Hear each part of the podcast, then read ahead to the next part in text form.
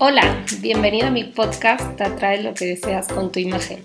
Yo soy Bárbara Ucejo, fundadora de Qué Bárbara, firma de imagen pública dedicada a construir y mejorar tu imagen para que consigas todo lo que te propongas. Quiero agradecerte tu interés en mis contenidos y espero que disfrutes este podcast dedicado a cómo convertir las creencias limitantes en creencias ilimitadas.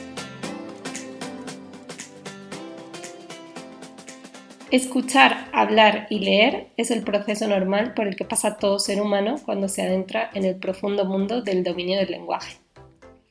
Desde bebés aprendemos a balbucear aquello que escuchamos principalmente de nuestra mamá y posteriormente de todas aquellas personas que conviven a nuestro alrededor.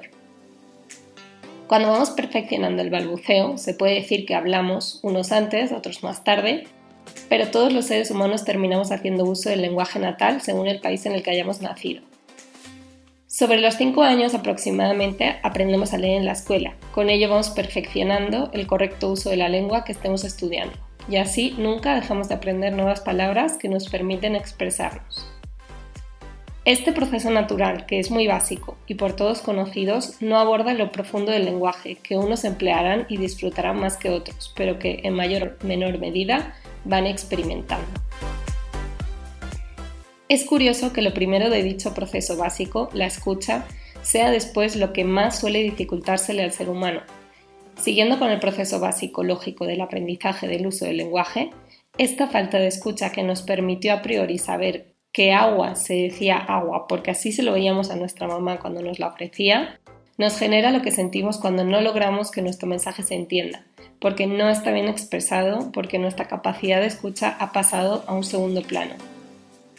A esto hay que añadir lo que alguna vez escuchamos de nuestros padres, profesores de escuela o nuestros amigos, que constituyen nuestras creencias limitantes. Palabras sobre experiencias negativas o sobre aspectos negativos nuestros se graban en nuestra memoria y provocan que al hacer uso del lenguaje todos saquemos a relucir nuestras creencias limitantes, determinando con ello las experiencias de la vida real. Afortunadamente no todo iba a ser malo. También escuchamos experiencias positivas y la educación que recibimos ensalzó muchas de nuestras cualidades, Incluso leer, que estaba al final del proceso básico de aprendizaje del lenguaje, nos permite disfrutar a través de las palabras de experiencias que tal vez nunca viviremos en primera persona, pero que logramos revivir de la mano de una novela, de un ensayo o incluso de un periódico.